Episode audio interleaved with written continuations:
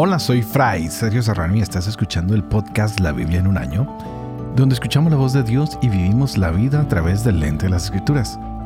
El podcast de la Biblia en un año es presentado por Ascension. Usando la cronología de la Biblia de Great Adventure en su edición en español, leeremos desde el Génesis hasta el Apocalipsis descubriendo cómo se desarrolló la historia de la salvación y cómo encajamos en esa historia hoy.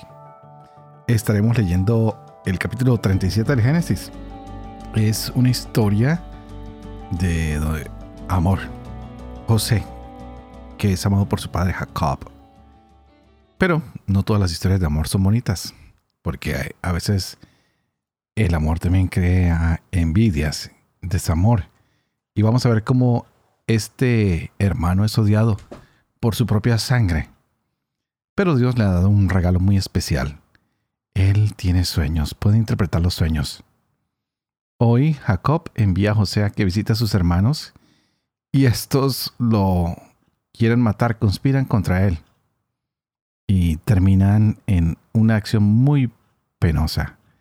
Venden a su hermano con tal de salir de él. Pero no solo termina ahí la historia, sino que estos hijos engañan a su padre, quienes han vendido a su hermano. Wow, la historia de hoy es bastante interesante. Así que vamos a estar leyendo Génesis capítulo 37. También leeremos de Job el capítulo 27 y 28. Y de Proverbios leeremos el capítulo 3, versos 25 al 27. Este es el día 19. Empecemos. Génesis capítulo 37. Jacob por su parte se estableció en el que fue país residencial de su padre, el país de Canaán. Esta es la historia de Jacob. José tenía 17 años. Estaba de pastor de ovejas con sus hermanos. El muchacho todavía con los hijos de Bilá y los de Silpa, mujeres de su padre, y José comunicó a su padre lo mal que se hablaba de ellos. Israel amaba a José más que a todos sus demás hijos por ser para él el hijo de la ancianidad. Le había hecho una túnica de manga larga. Vieron sus hermanos cómo lo prefería su padre a todos sus otros hijos y lo aborrecieron hasta el punto de no poder ni siquiera saludarlo. José tuvo un sueño y lo manifestó a sus hermanos quienes lo odiaron más aún. Les dijo, oigan el sueño que he tenido. Me parecía que nosotros estábamos atando gavillas en el campo y de pronto mi gavilla se levantaba y se tenía derecha, mientras que las gavillas de ustedes le hacían rueda y se inclinaban hacia la mía. Sus hermanos le dijeron, ¿será que vas a reinar sobre nosotros o que vas a tenernos domeñados? Y acumularon todavía más odio contra él por causa de sus sueños y de sus palabras. Volvió a tener otro sueño y se lo contó a sus hermanos. Les dijo, he tenido otro sueño. Resulta que el sol, la luna y once estrellas se inclinan ante mí. Se lo contó a su padre y a sus hermanos, y su padre lo reprendió y le dijo, ¿qué sueño es ese que has tenido? ¿Es que yo, tu madre y tus hermanos vamos a venir a inclinarnos ante ti hasta el suelo? Sus hermanos le tenían envidia mientras que su padre reflexionaba. Fueron sus hermanos a apacentar las ovejas de su padre en Siquem, y dijo Israel a José, Mira, tus hermanos están pastoreando en Siquem, ve de mi parte a donde ellos. Dijo, Estoy listo. Le dijo, Anda, vete a ver si tus hermanos siguen sin novedad y lo mismo el ganado y tráeme noticias. Lo envió pues desde el valle de Hebrón, y José fue a Siquem. Se encontró con él un hombre mientras iba desorientado por el campo. El hombre le preguntó, ¿Qué buscas? Contestó, Estoy buscando a mis hermanos. Indícame por favor dónde están pastoreando. El hombre le dijo, Partieron de aquí, pues yo les oí decir, Vamos a Dotán. José fue detrás de sus hermanos y los encontró en Dotán. Ellos lo vieron de lejos y antes de que se les acercara, conspiraron contra él para matarlo y se decían mutuamente, Por ahí viene el soñador. Vamos a matarlo y lo echaremos en un pozo cualquiera y diremos que algún animal feroz lo devoró. Veremos entonces en qué paran sus sueños. Rubén lo oyó y pensó en librarlo de sus manos. Dijo, No atentemos contra su vida. Y añadió, No derramen sangre. Échenlo a ese pozo que hay en el páramo, pero no pongan la mano sobre él. Su intención era salvarlo de sus hermanos para devolverlo a su padre. Entonces cuando llegó José donde sus hermanos, estos despojaron a José de su túnica, aquella túnica de manga larga que llevaba puesta, y echándole mano lo arrojaron al pozo. Aquel pozo estaba vacío sin agua. Luego se sentaron a comer. Al alzar la vista, divisaron una caravana de ismaelitas que venían de Galaad, con camellos cargados de almáciga, sandaraca y ládano que bajaban hacia Egipto. Entonces dijo Judá a sus hermanos, ¿qué aprovecha el que asesinemos a nuestro hermano y luego tapemos su sangre? Vamos a venderlo a los ismaelitas, pero no pongamos la mano en él, porque es nuestro hermano, carne nuestra. Y sus hermanos asintieron. Pasaron unos madianitas mercaderes y descubriéndolo, subieron a José del pozo. Vendieron a José por 20 piezas de plata a los ismaelitas que se llevaron a José a Egipto. Al volver Rubén al pozo, resulta que José no estaba en él. Rasgó sus vestiduras y volviendo donde sus hermanos les dijo, El niño no aparece y yo, ¿qué hago ahora? Entonces tomaron la túnica de José y degollando un cabrito tiñeron la túnica en sangre y enviaron la túnica de manga larga, haciéndola llegar hasta su padre con este recado.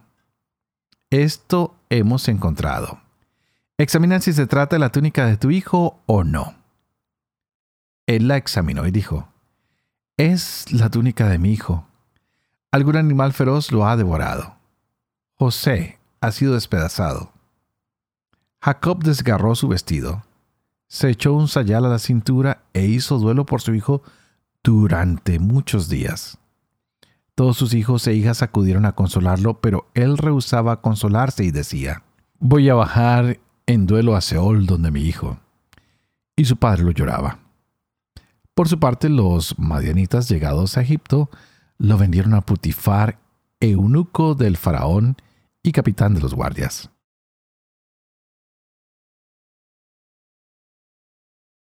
Job capítulo 27 Continuó Job con su discurso y dijo, Lo juro por Dios que niega mis derechos, por Shaddai que me harta de amargura, que mientras siga respirando y me anime el aliento de Dios, mis labios no dirán falsedad, ni mi lengua proferirá mentiras. Pero no pienso darles la razón. Me mantendré cabal hasta la muerte. Me aferraré a mi justicia sin ceder no me reproche ninguno de mis días. Que mi enemigo acabe como el malvado, mi adversario como el injusto. Dicen, ¿qué puede esperar el impío cuando Dios le retira la vida? ¿Escuchará Dios sus protestas cuando se abata sobre él la angustia? ¿Hacía de Chadai sus delicias e invocaba a Dios todo el tiempo? Los instruiré sobre el poder de Dios sin ocultarles lo que piensa Chadai. Si todos ustedes lo han comprobado, ¿a qué sus vanos discursos? Esta es la suerte que Dios da al malvado, la herencia que recibe de Chadai el violento. Si tiene muchos hijos, caerán bajo la espada. Nunca su prole se hartará de pan. La peste enterrará a los supervivientes. Sus viudas no los llorarán. Si amontona plata como polvo, si acumula ropa como barro, que acumule. El justo la vestirá. El inocente heredará su plata. Se edificó una casa de araña. Se hizo una cabaña de guarda. Se acuesta rico más por última vez. Al abrir sus ojos, se encuentra sin nada. De día los sorprenden terrores. De noche se lo lleva el huracán desaparece arrebatado por el viento del este La tormenta lo arranca de su sitio, lo zarandea después sin compasión, aunque trata de evitar su ímpetu. La gente aplaude su ruina, le silban por donde pasa. No es más que paja en el agua. Maldicen su hacienda en el país. Nadie toma el sendero de su viña. El bochorno roba el agua a la nieve. Así el Seol a todo pecador. El seno que lo ha formado lo olvida. Su nombre no es recordado. La injusticia es tronchada como un árbol. Maltrataba a la estéril sin hijos. No quería ayudar a la viuda. Pero Dios controla con fuerza al tirano. Se alza y le quita su vida segura. Le da confianza y tranquilidad pero sus ojos vigilan sus pasos. Se encumbra un instante y ya no existe. Se abate como armuelle arrancado. Como cabeza de espiga, se amustia. Existen minas de plata, lugares donde el oro se refina, de la tierra se saca el hierro, de la piedra fundida sale el bronce. Allí, en el límite de las tinieblas, el hombre explora en lo más hondo entre rocas oscuras y lóbregas. Extranjeros abren galerías en lugares nunca hollados, colgados lejos de los hombres. La tierra que produce alimentos se trastorna por debajo con fuego. Son sus rocas yacimientos de zafiro, repletas de pepitas de oro. La rapaz no conoce la entrada, el buitre no la divisa, no la pisan las fieras arrogantes, el león jamás la atravesó. El hombre manipula el pedernal, revuelve el interior de las montañas, abre canales en las rocas y descubre objetos preciosos, explora las fuentes de los ríos y saca lo oculto a la luz. Pero, ¿de dónde sale la sabiduría? ¿Dónde se encuentra la inteligencia? El ser humano desconoce el camino. No se encuentra en la tierra de los vivos. Dice el abismo, no está en mí. Dice el mar, no está conmigo. No se puede adquirir con oro puro, no se paga a precio de plata. Vale más que el oro de Ofir, que el ágata precioso y el zafiro. No le igualan el oro y el vidrio. No se cambia por copas de oro fino. No cuentan los corales y el cristal. La sabiduría es más cara que las perlas. No le iguala el topacio de Cus. Vale más que el oro más puro. ¿De dónde viene la sabiduría? ¿Dónde se encuentra la inteligencia? Se hurta a los ojos de todo viviente, se esconde a los pájaros del cielo. La perdición y la muerte declaran. De oídas sabemos su fama.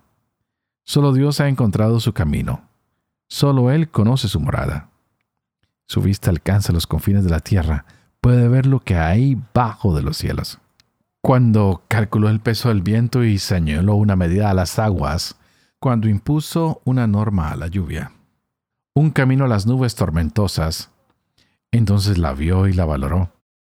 La penetró y la escrutó, y dijo al hombre, El temor del Señor es sabiduría, apartarse del mal, inteligencia.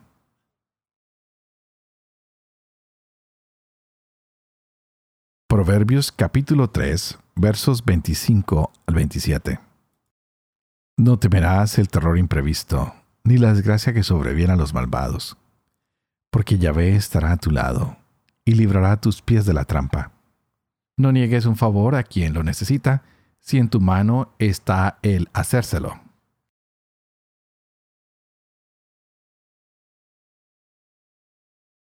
Padre de amor y misericordia, ¿Cuánto tenemos que hacer aún? ¿Cuánto tenemos que hacer por aquellos que están a nuestro lado y a veces parecen invisibles?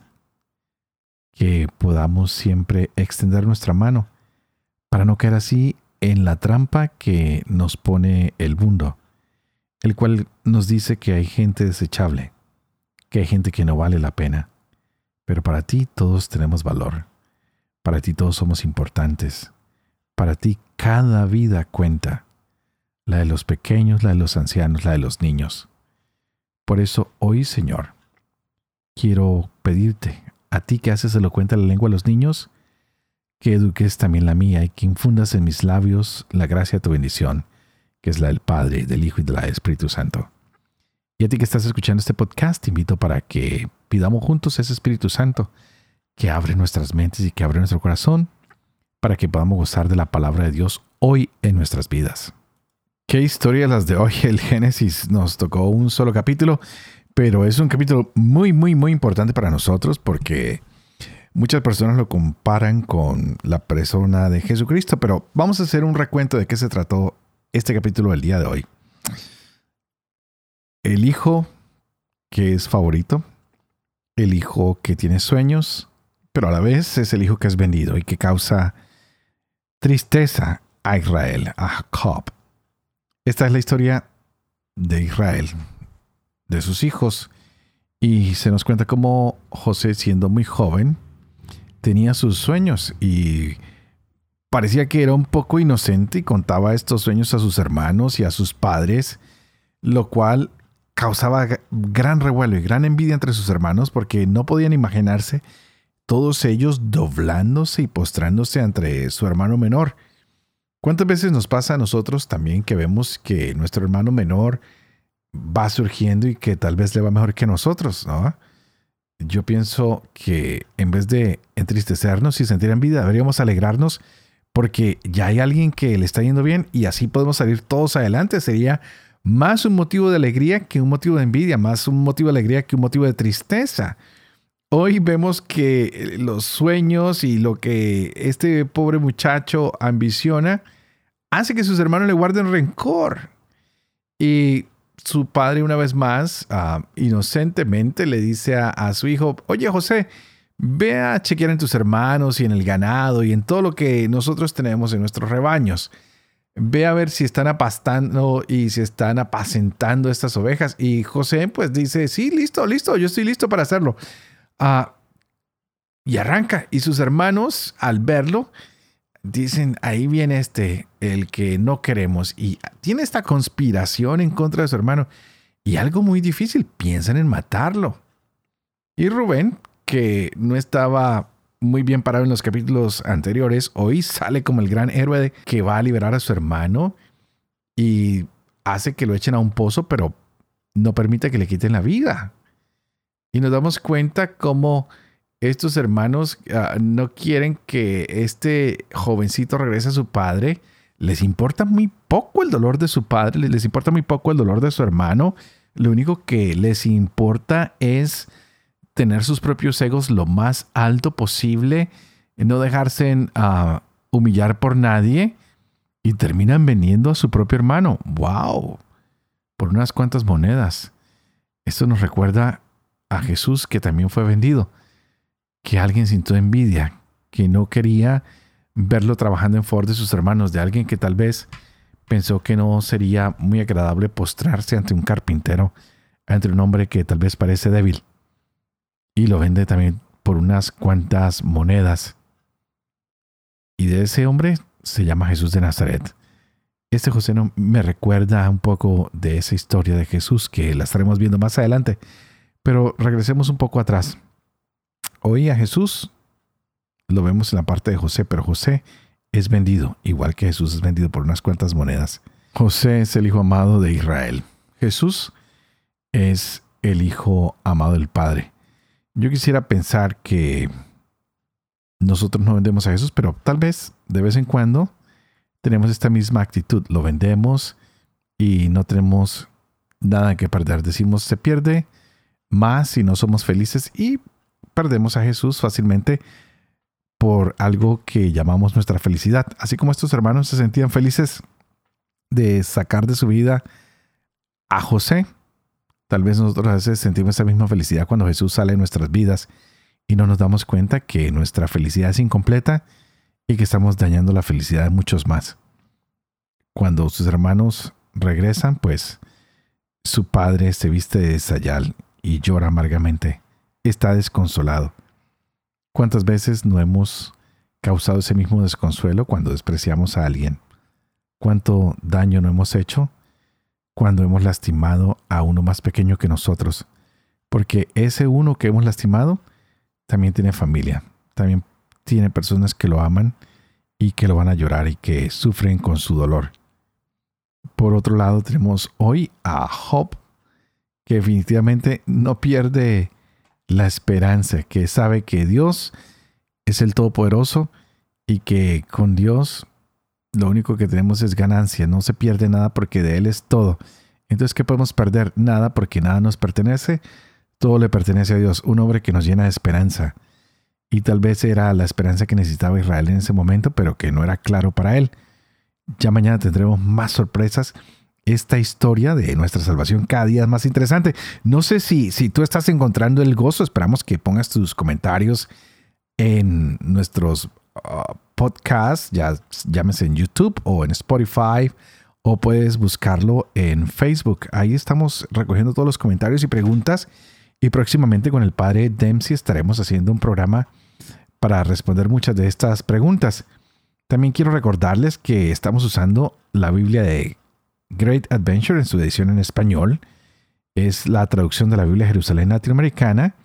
Y para descargar tu plan de lectura ah, de la Biblia en un año, puedes visitar a www.ascensionpress.com, diagonal la Biblia. Y ahí encontrarás este plan de lectura que es muy interesante.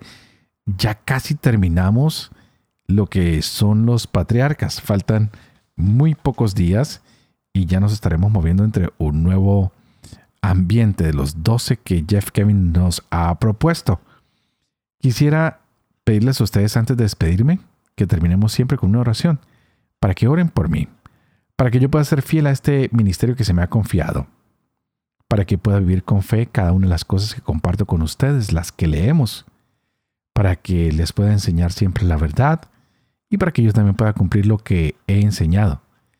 Y que la bendición de Dios Toporoso, que es Padre, Hijo y Espíritu Santo, descienda sobre ustedes y los acompañen siempre. No olviden que hoy pueden alabar, bendecir y predicar con la palabra de Dios. Nos vemos mañana. Que Dios los bendiga.